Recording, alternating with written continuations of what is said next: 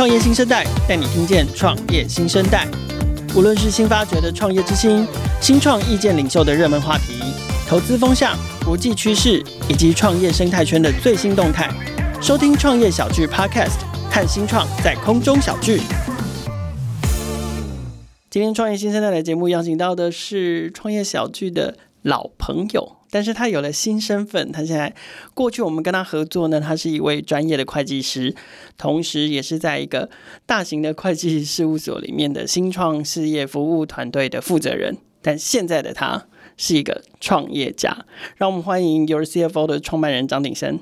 凯哥好，还有各位创业新生代的听众朋友，大家好，我是 Your CFO 创办人鼎生。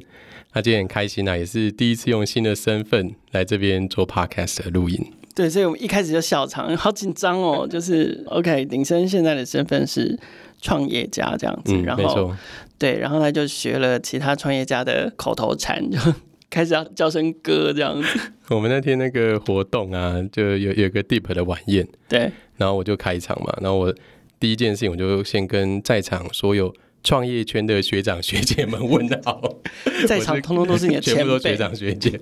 对，我是刚踏入创业的。以前是他们叫你鼎生哥，嗯，现在你全部要叫他们哥，全部都是哥。好，第一题就要来问问你的创业梦，就是就是事业做得顺顺的，而且是一个非常专业的领域。然后同时，当然你也在创业圈跟大家搅和，也提供给大家很多的服务跟帮忙，所以一切都看得稳稳的，大家也很敬重你。对，然后你也在这边得到了一定程度的成功跟名利，为什么会想要创业？我我觉得这真的是一个圆梦啦。我常常跟很多人讲说，很多人跟我说：“哎，鼎生，你你是想不开才来做这件事情吗？”我说：“没有，我是想开了才会做这件事。”怎么说？因为我一直以来都是很想要创业的。我在念书的时候，其实我们班就我快研所的那一班的同学，很多人他们可能没有想象我反而会在事务所待这么久。真的哦，真的吗？就是、所以，所以你以前看起来就是一个比较可能性比较大、比较敢冒险的人。就就也体型的关系啦，人家也想说，这人也有可能就会自己开公司那种感觉。OK，所以我那时候其实我在做了工作第二年结束之后，我那时候就想创业，而且我那时候想创业的题目就是国务配的题目，真的，一模一样。为什么？你怎么会想要做国务配的？那因为那个时候其实我有看到市场一个痛点，就是。比如说，我们要买一些新鲜的蔬果啊，然后或者是一些一一些一些比较好的品质，尤其是好品质的，其他是不容易拿到的，因为其实中间有经过很多层的不同的人在里面，然后不同的 player 在里面。那我在那个时候，因为我工作大概第二年的时候，我就发现说，我们有个同事，他们家就直接从果菜市场直接进货，所以只要由他们那边拿到的东西都是最漂亮，然后最便宜，那中间有一定的价差。所以那时候就想到去中间化的生意。对，可是那个时候才两千年出头吧？两千没有啦，我没那么老，我是两千零四年进入职场，所以他二零零六年左右。对对，也差不多，就是甚至连二零一零年都不到。没错。对啊，所以那个时候老实讲，在网络环境没那么成熟，资讯的流通的层面跟这个配送的体系，其实都没有现在成熟了。对，那个时候我想要做的是，比如说我就是一样，就是一个国物箱，然后呢，那时候没有 app 嘛。然后所以说，本来想象中就是用纸有没有？就是用纸来订购，比如说下一期有很棒的火龙果啊，然后或者是有什么迦南羊乳的类似类似模式，对对对，对。那时候真的想做这件事情，然后也也还好，那时候没有做了。就创业题目还是要在对的时间点去发生。你后来在事务所待了多久？我在事务所做十八年了。对啊，十八年，所以我对啊，我就是算一算十八年。嗯，对，因为。其实我一直都想创业啦。那后来我觉得继续待在事务所，其实我发现其实事务所也是一个很好的创业，因为我们就从一个比较 junior staff，然后经过一关一关嘛，然后可能就从副理变经理，然后变协理，然后再变合伙人。这个其实也是一个创业的过程。对。然后在这个状态之下，你其实就是从一个员工就变成一个变成一个老板。对，然后你有自己的类似股份，我们事务所的合伙制啦。那但是它就有有点类似一个股份有限公司的一个股东，分享利益，但是也要共同承担责任跟风险。对，对，没错。那我就觉得事务所其实也是一个很好的一个创业的环境，可是终究是一个比较 比较舒适的创业环境。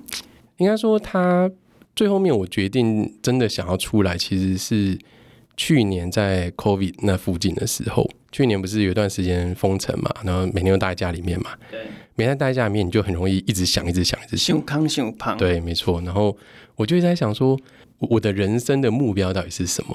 在事务所当然很好啊，因为就合伙人了嘛。然后你其实你未来 career 是看得见的，然后呢，未来的报酬也是合理可预测的。那这件事情是不是我想要的？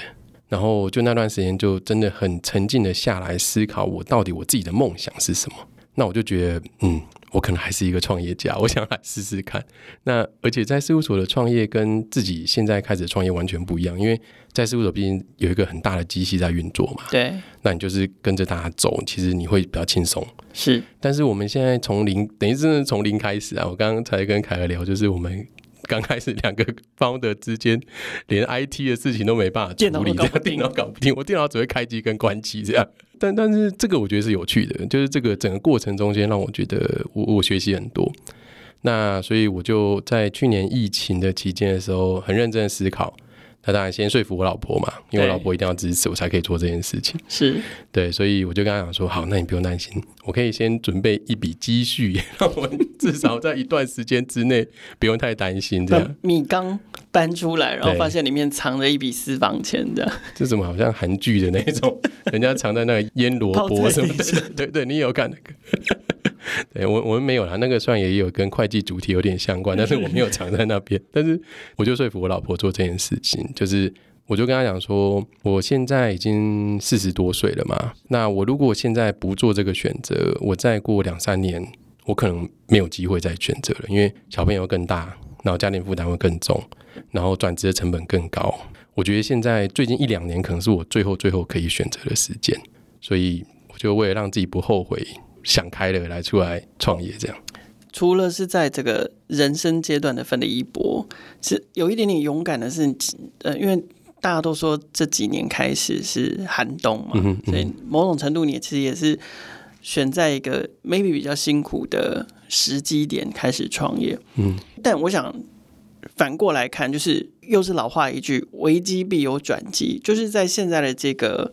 可能可能真的，大家说大环境比较不好，景气比较不好，全球的局势相对不稳定，气候也变得很极端，资本进入了一个寒冬或是比较低迷的状态，好像又特别需要，尤其对新创团队来说，又或者是说已经在稳健期或成长期的新创来说，好像又特别需要 URCFO 的服务。那在我们正式介绍 URCFO 这个服务之前，可不可以先请你聊一下，就是说。为什么会是做一个？就顾名思义嘛，Your CFO 就是你的财务长，财务长，对，这样的一个题目。这个这个题目的 idea 是怎么来的？其实这个题目它不是一个新题目，因为我那时候零八年，就二零零八到二零一零年的时候，我就派驻到 Deloitte 的 San Jose office。那我在 San Jose 那附近，就是有很多新创公司嘛，那边就戏谷。然后我去查很多新创公司的时候，我就发现。那边很多的新创，它用的事实上就是外包财务长的服务。因为其实对于新创来讲啊，要找一个好的财务长其实不容易。那再来就是，他是不是真的需要一个全职的人在做这件事情？我觉得可能也是一个问号啦。对，在早期可能是不用的。没错，在早期可能是不用的。那再来是也用不起，也不是用不起。其实，其实我觉得现在很多新创很可以出得起钱诶、欸，真的。就是新创在一定规模之后。我觉得大家会意识到这个人才的稀缺，嗯，所以大家愿意用用用足够的报酬来找到这样子的人才，抢人才。对，但现在都不是需求端的问题，我觉得是供给端的问题。我觉得我们想要做的事情，其实就像凯尔刚刚讲的，就是比如说现在大环境在变化，然后呢，有很多的在募资啊，或者是在营运上面来讲，可能会遇到一些困难。那这时候呢，就更需要财务长来协助，就是帮忙 CEO 用数字去做一些决策。对。我们发现很多，其实，在运营的过程中间，如果说很靠直觉，然后很靠一个很马上的一些想法的话，其实有时候它会带来不同的财务的结果。那在这个时间点，我觉得更需要财务长进来帮忙公司控管，比如说你的资金的水位，你看你到底手手上还剩多少钱。那你还有哪一些募资或者是一些资金融资的一些管道可以使用？那我觉得这些都是财务长应该要做的事情。我觉得这边想要请景琛再多分享一些啦，就是说，因为其实对，尤其对新新创创业家来说，可能财务长这个概念是有一点模糊跟遥远的。嗯哼。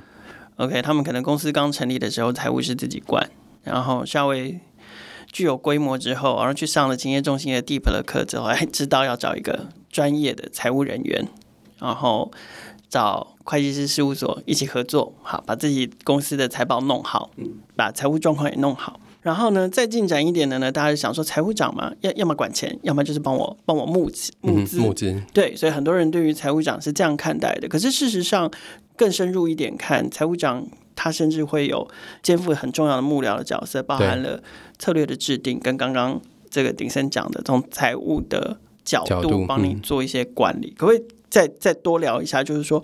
为什么新创公司需要一个好的财务长，或者是什么阶段或什么规模的新创公司开始需要一个财务长？嗯哼，我觉得新创公司它需要一个好财务长，就是主要是要分担 CEO 的一些 loading 啊。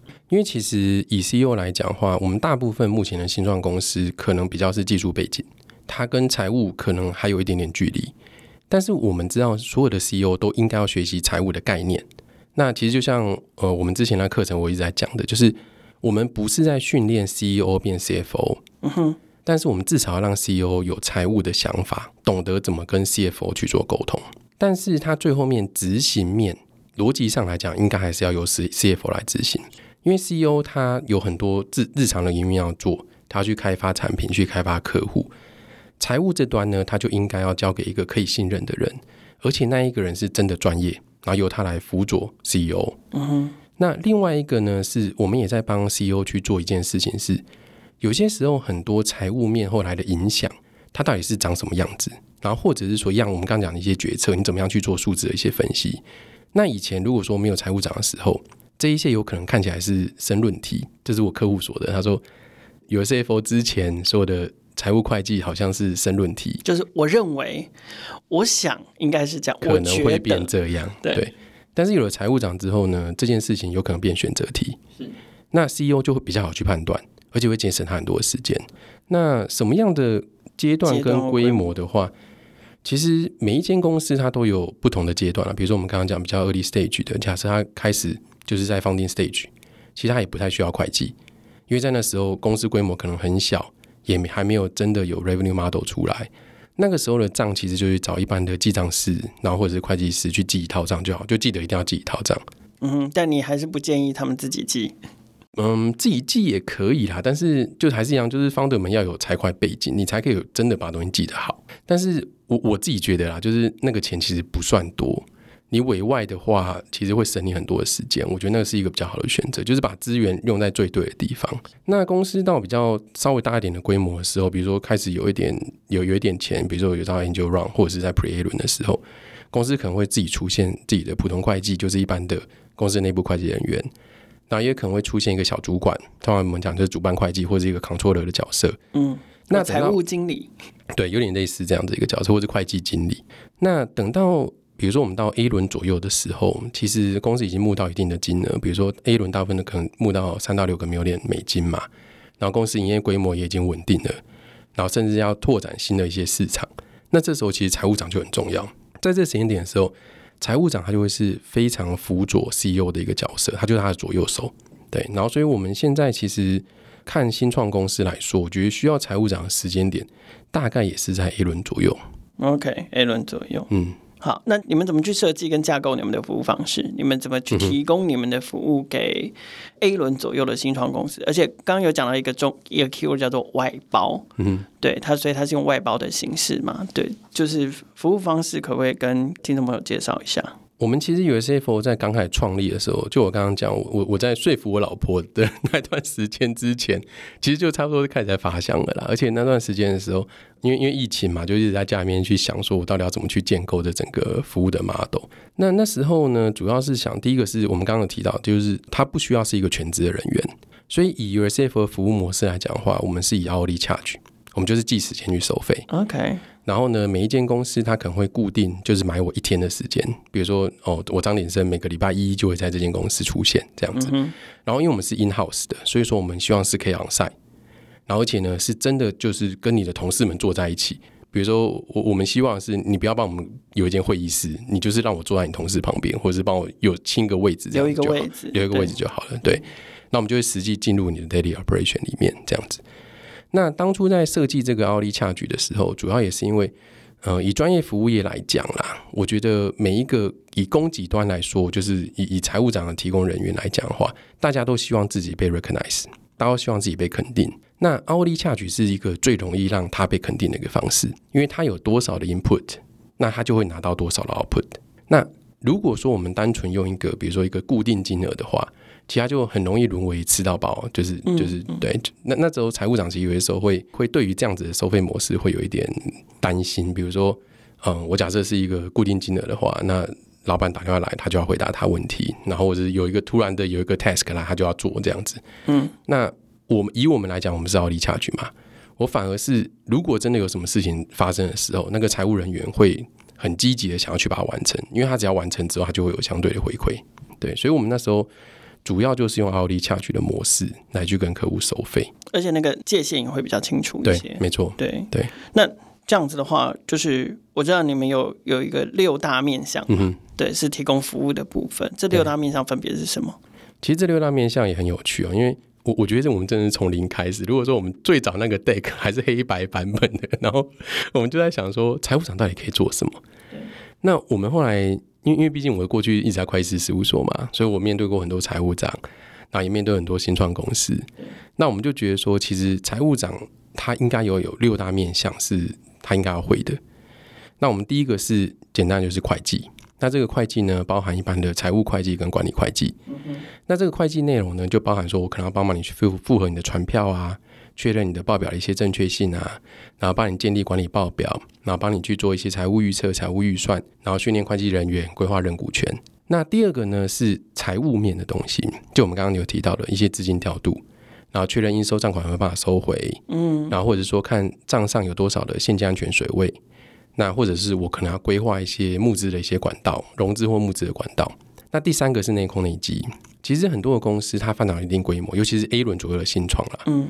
我觉得应该要开始试着用制度去管人，对，而不是单纯用人来管人，对，因为人来管人其实很累，用制度来管人的话，比较会有一致性的一个一一个做法。那所以内控内机也是一块。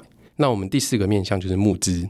那我们现在其实蛮多团队，就是我们目前在服务的团队啦，就是蛮多都在募资的过程中。那募资的过程中间，我们会先协助公司去准备滴滴文件的清单，我们会大家先花两个月时间。把所有滴滴可以准备的东西，就我们理解的，先把它准备好。那这个其实会提升后续如果投资人在滴滴之后的效率。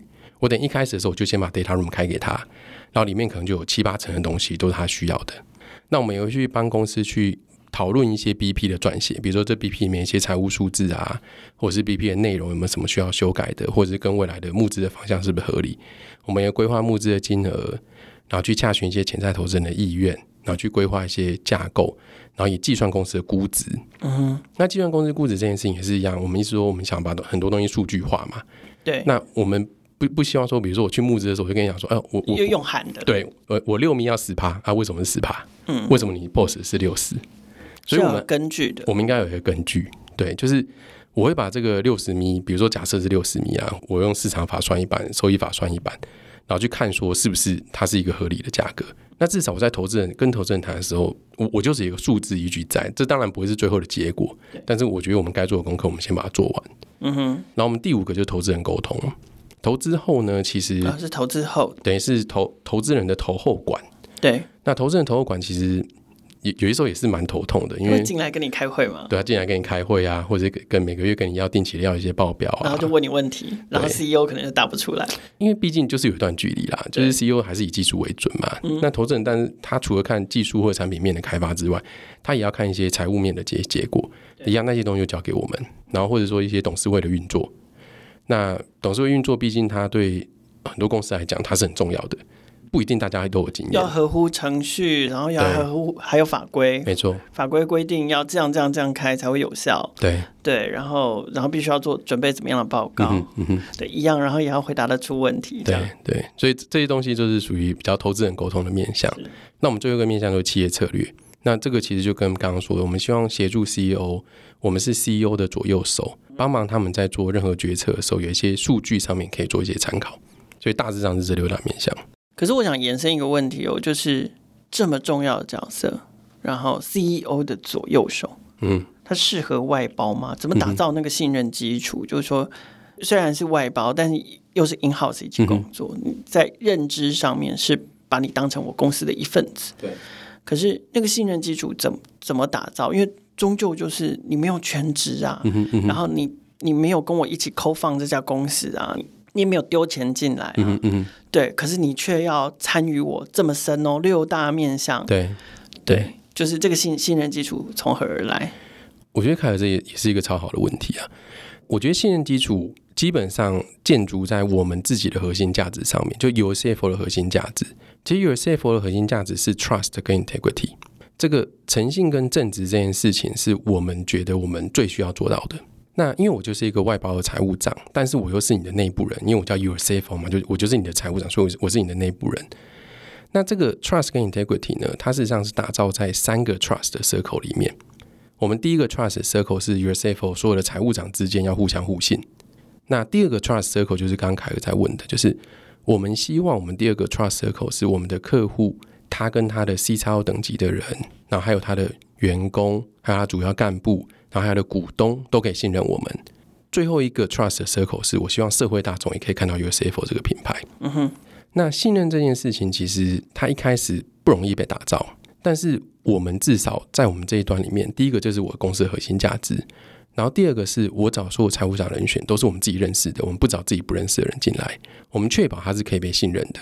那进到公司之后呢，他其实他也会去 perform 他自己该 perform 的一些事情。我们的收费模式又比较特别，是因为我们有收部分客户的股权呐、啊。对，那其实这个也会跟他 bundle 在一起，因为。未来这个财务长他未来的部分报酬其实是跟这一个股权是相关的，跟这家公司的成长是有关的，成长或衰败是息息相关的。没错，没错。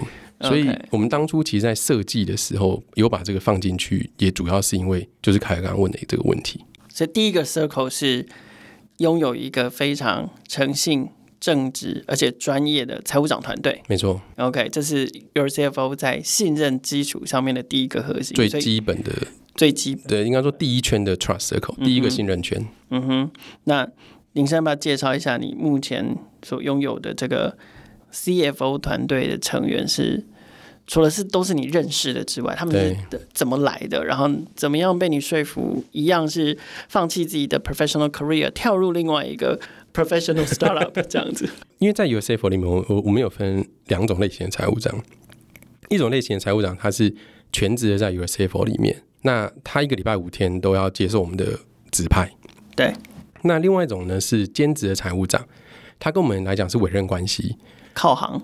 他也不算靠行，因为 因为他他应该说他还是共用我们这个 UCFO 的品牌，是。那所以他还是在我第一个 Trust Circle 里面。这些财务长呢，他可能就是他他可能一个礼拜就不想工作五天，他想工作一天两天这样，但他们都很有经验。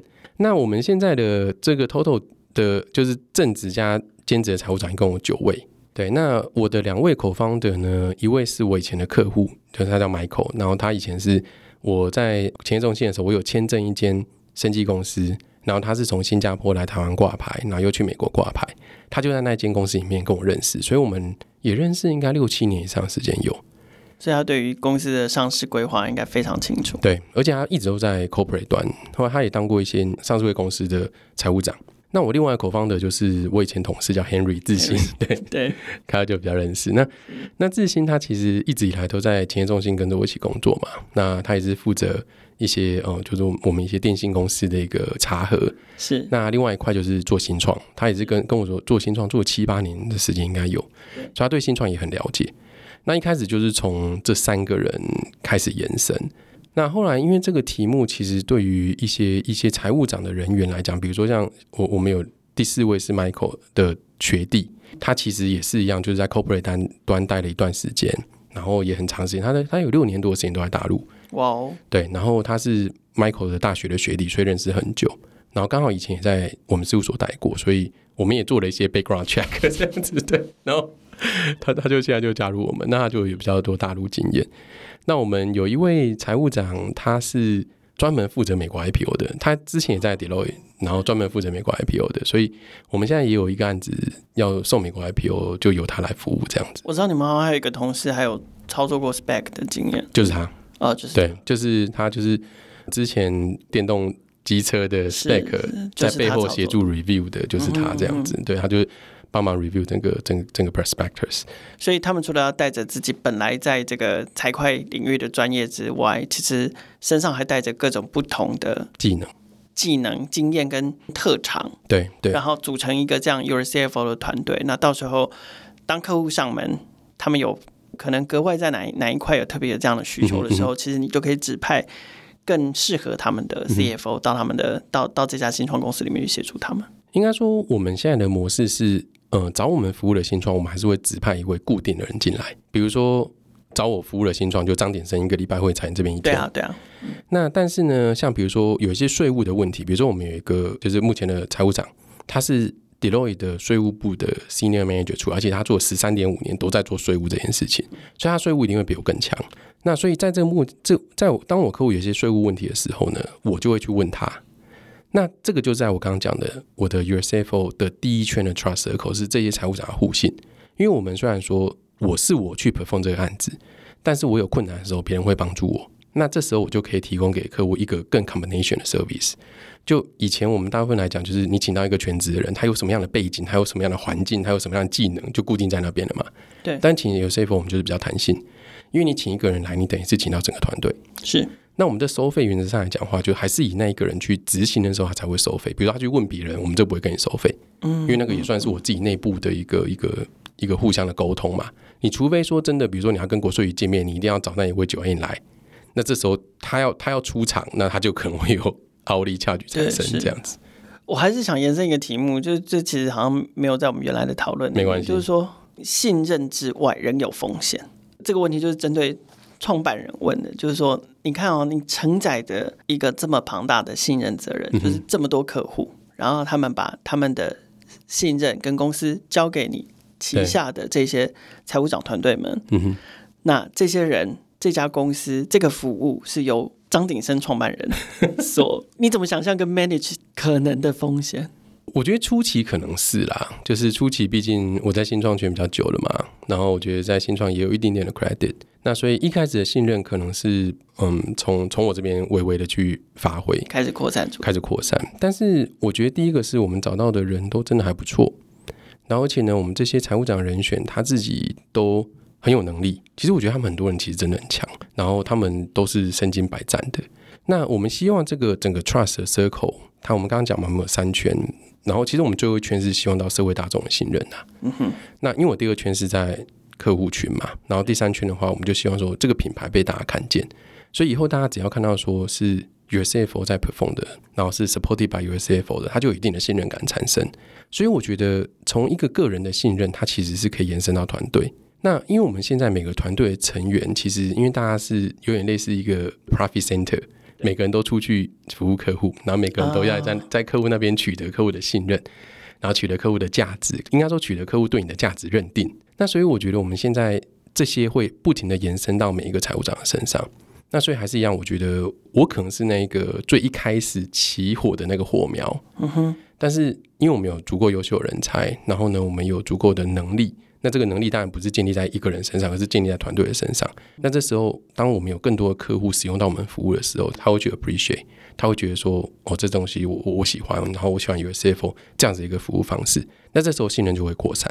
好，我们拉回来讲新创团队，就是我们这边提供了非常专业的服务跟非常专业的团队。嗯、可是新创团队会不会觉得，蔡部长？我去找一个全职，我去请一个专业的人就好了。嗯嗯、可是事实上并没有那么容易嘛。嗯，嗯就是确实，尤其是成长到一定阶段的新创公司，我们常常在听创办人，除了我们我们自己听说，鼎盛也一定也很常听说，就他们都在讲说，哦，我我可有没有合适的财务长人选可以推荐？或者是要找蔡崇信？对对，每个都说我想要找一个那个蔡崇信这样子，就是暗指自己是马云。不是没有，不是说这话的人他确实很优秀。就这件事情到底难在哪里？找到一个合适的财务长到底难在哪里？到底有哪一些考量点需要思量？然后到底有哪一些痛点是达不到这件事情的？我先说，就是 刚刚讲蔡崇信这件事情，我觉得是对的。但是呢，老实说，我觉得那个是一个时空环境之下的产物。嗯，然后这件事情没办法被复制。那所以说，我觉得就是一个人变成蔡崇信，我觉得这件事情太困难了。一个人变成另外一个人的蔡崇信，对对，但是我们想用团队变成一个蔡崇信。对，因为我们一样还是一样，我们财务长之间有很多不同的方选，然后我们有很多不同的功能。那当我没办法一个人变成他的时候，那我就用一个群体来变成他，嗯，然后来协助新创公司的成长。我们当然希望每个我们服务的客户最后面都可以可以 IPO，然后获得很好的估值，然后获得很好的财务的报酬。那这个是我们希望的。再回到就是新创公司财务长难找这件事情，其实它最主要的困难处是在供给端，它不是需求端的问题，需求一直都在，但是供给很难跟得上。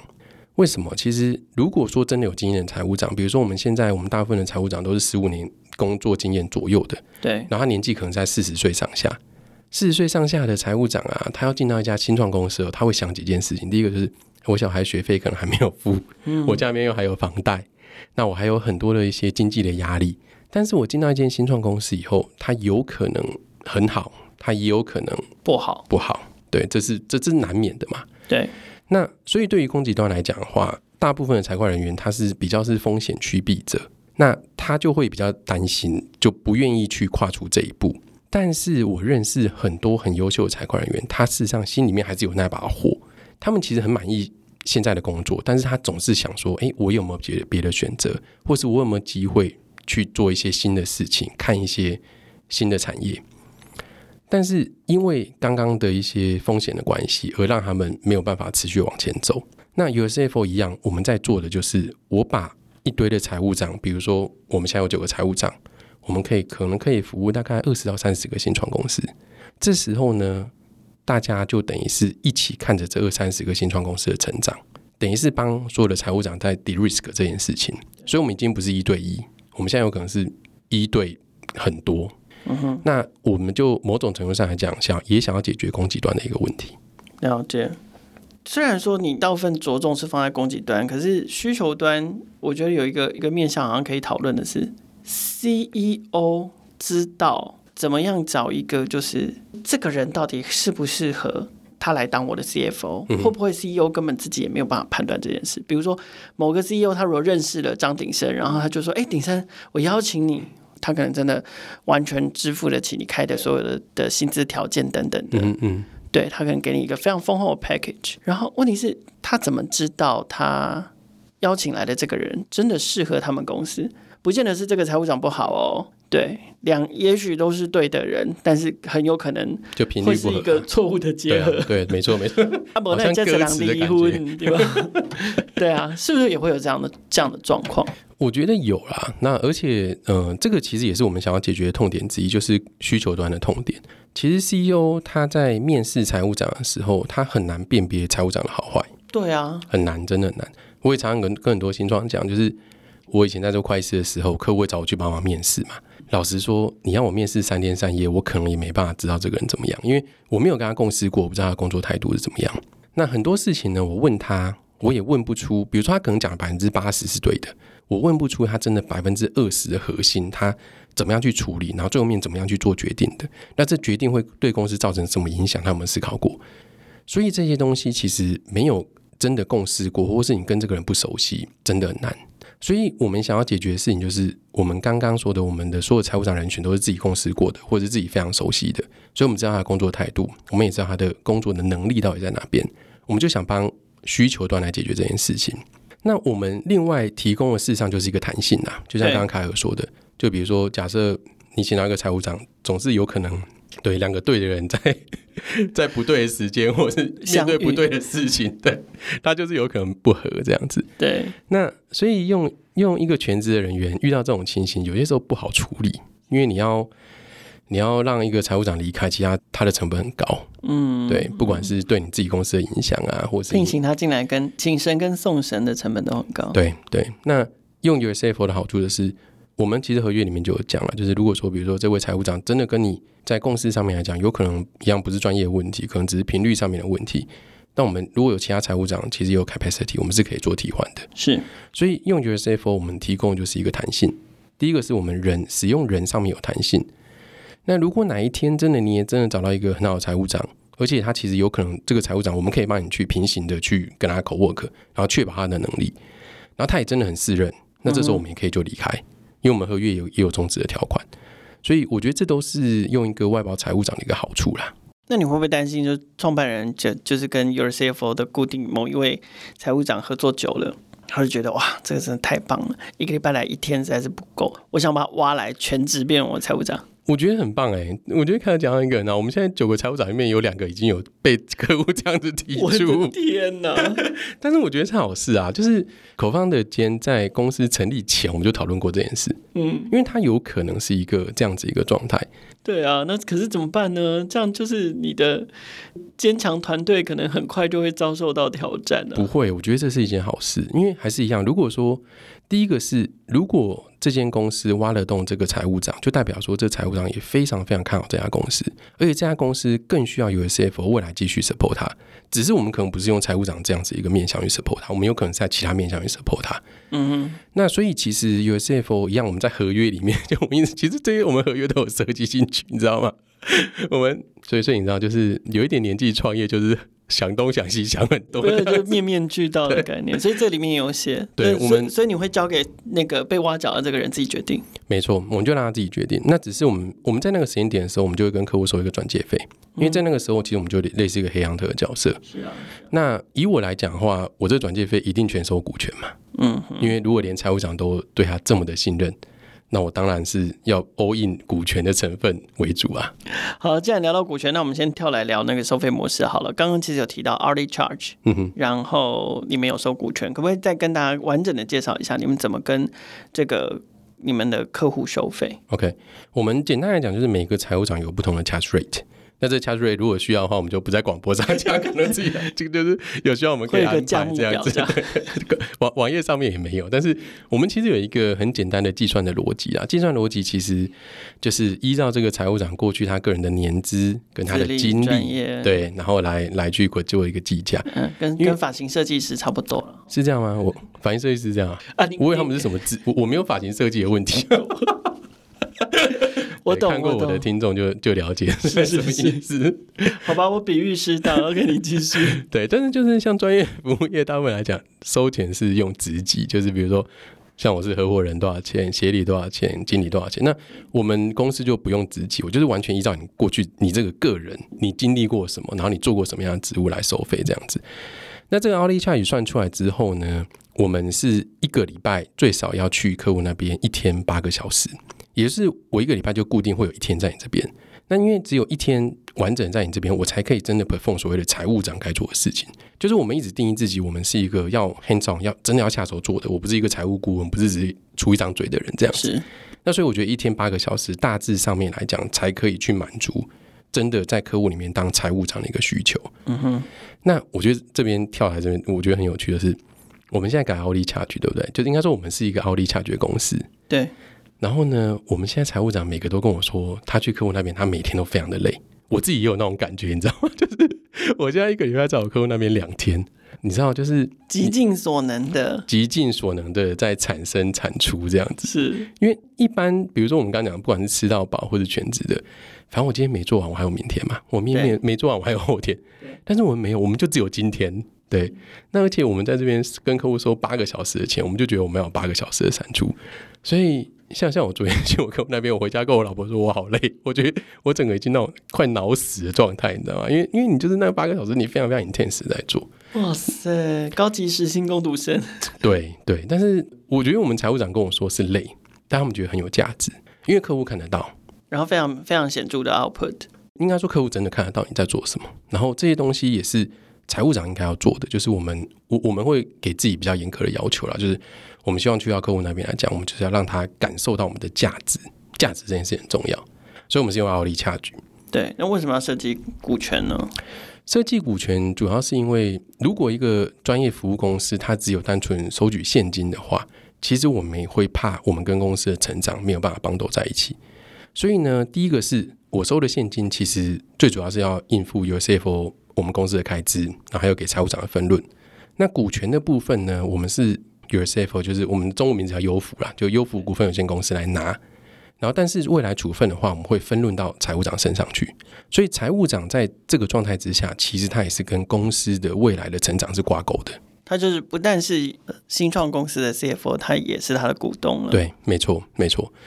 那而且呢，在我们的你知道，我们反正就我们一堆财务人员，我们把绩效制度设计的超级无敌复杂，这样。所以我像我们那个 Henry，他是我们 CEO，他每次在算那个绩效奖金，他都觉得很苦恼。但是我们就把它复设计很复杂，而且而且我们这个除了一间 CFO 服务一间公司，他会取得他的分润之外，如果其他的 CFO 他的公司有出场的机会，其他财务长也拿得到。嗯、所以这就是我刚刚一开始讲 de-risk 这件事情，就是，是、哦、OK 对 OK，我们就是把所有人都 bundle 在整个 pool 里面啊，这样子是是确实那这样这这个真的也是应该是降低风险，嗯、因为因为大家荣辱与共。对对，没错，嗯，对。那我觉得收股权另外一个真的就是。跟着公司的成长，对于 CFO 来讲，我们也可以成长。那这个才是我们想要做的事情。如果单纯收取现金，也也不是不好啦。但是我觉得那个跟公司的紧密程度，我觉得还是会有差。嗯哼。然后对你们来讲，你们一定会竭尽所能的要帮助你所服务的这家新创公司成功嘛？没错，没错。对啊。而且而且我们股权的转换呢，我们会是用。那个新创公司最近一次增资的价格去做转换，哇哦！简单说，我们也不会拿比较便宜的股权，我们就是最近你的 face value 是什么，我们就用那个去做转换。嗯哼，那你怎么看待类似的市场需求？你觉得会有多大的需求？我自己是这样子看呢、啊，就是其实呃，我们目前他给的大概是 A 轮左右的新创嘛，那台湾一年大概会有，就是翻译范博他们那边统计，台湾一年大概有三百到三百五十间新创公司获投。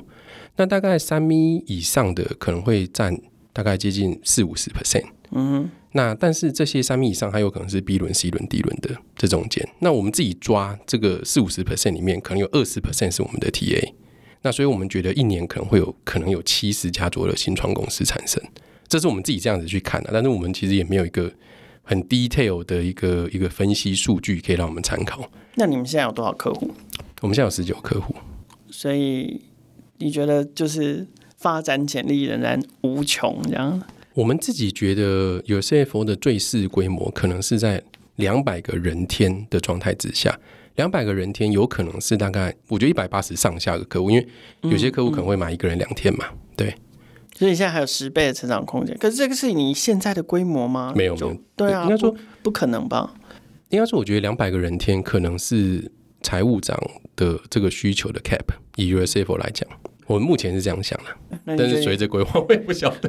对啊，你你 那那你那你觉得这个你们什么时候可以 fulfill 这个一百八十个客户？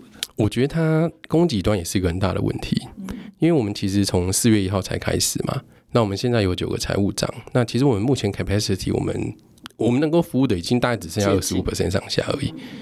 对，那所以我们如果要再增加服务规模，就是要有更多供给端的人可以加入。对。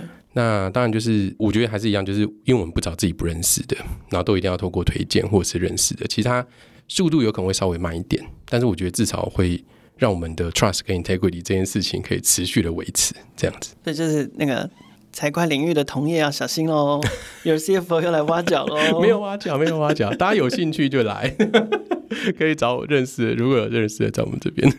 那这样刚好带到这一题，就是你们会担心竞争者吗？同质性的服务，我相信一定会出现。嗯哼，好，但是我我不知道这块，我实在是不熟悉。就是说，会投入这个领域的 player 会是什么样的人？都会是像你这样吗？嗯、就是或者是像你们团队这样吗？专业领域，然后跳出来自己创业，还是是有没有可能是原本的大型事务所？不不一定是大型的，反正就是原本是以事务所的组织这样在运作的，他们会不会也提供这样的服务？这怎么看？嗯哼，我我先说整个大环境啊，我自己觉得人才他一定是越来越稀缺，那所以人才外包这件事情，我觉得大环境上面来讲，应该是往这方面走，应该是没有错。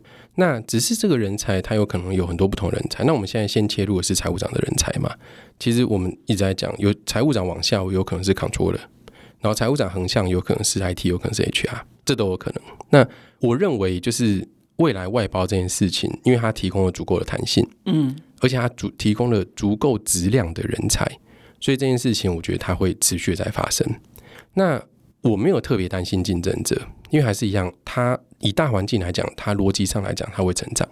逻辑上来讲呢，每个人都有自己的区块可以去去做这样子。嗯嗯。那单纯讲财务长的外包这件事情来说的话，我觉得都有可能。因为比如说这个 model，就像我刚刚一开始开场的时候说，是我从戏骨那边看到的。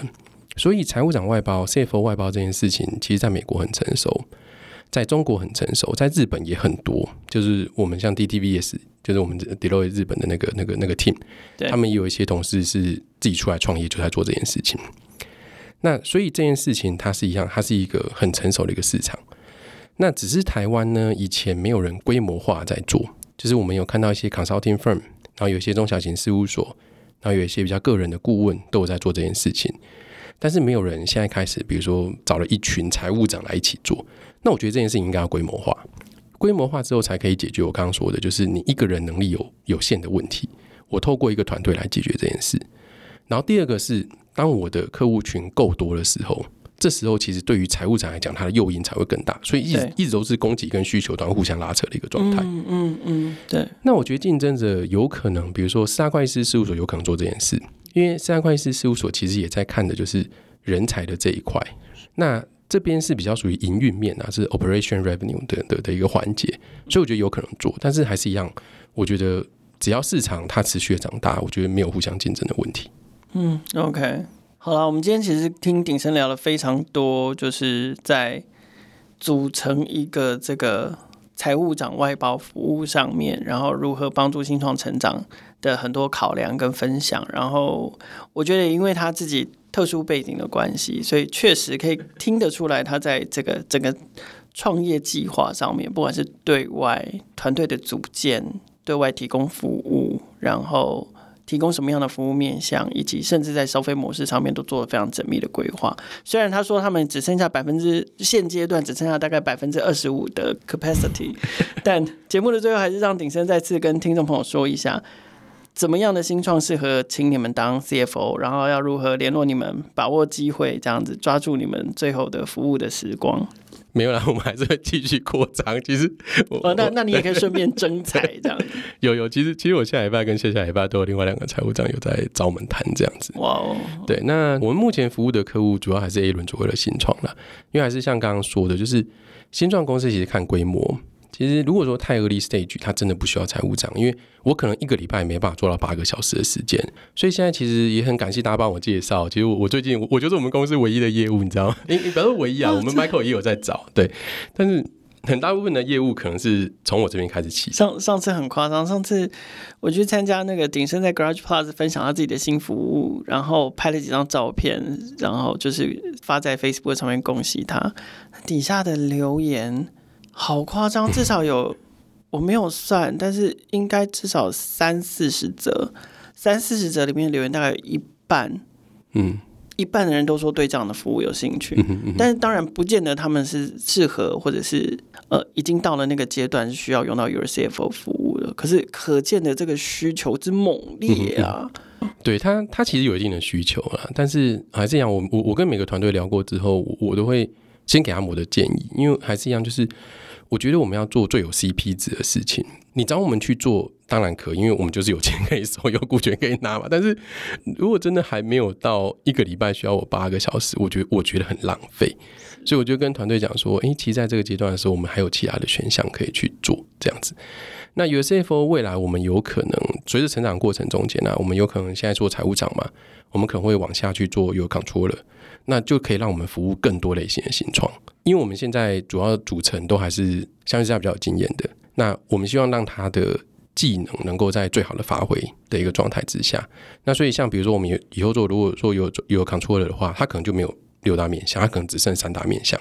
但是在那个时间点，三大面向其实就很适合你的 stage。对，就可以再协助更早期一点点的新创公司。没错，然后他们也不用花费到这么多的时间或这么多的成本。没错，没错，来取得你们的服务。对对，所以。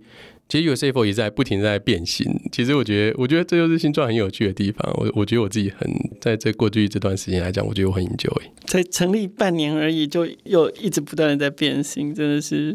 看来你真的非常享受这个过程。是啊，但是蛮累的，说真的。好，不要抱怨。好，今天非常感谢 URCFO 的创办人，也是我们熟悉的这个张鼎声会计师。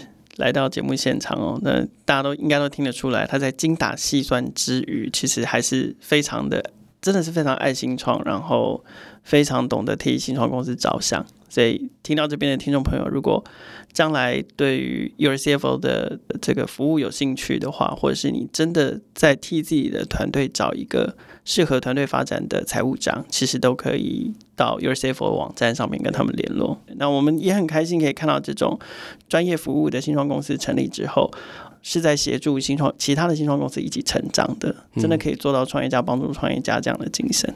对，谢谢我，我也是今年开心，第一次终于可以参加创业大调查。对，然后接下来创业小聚会邀请你来我们的活动里面跟大家分享你们的服务。谢谢，谢谢。再次感谢鼎生来参加我们今天的节目，创业新生代的节目在各大平台都能听见，欢迎大家订阅、分享、给五星或者是留言评价，也欢迎新创生态系的伙伴来信自荐接受我们的采访。新创的能量代表了这个世界创新的力量，邀请大家每周三锁定收听，和创业小聚一起关注。创业新生代。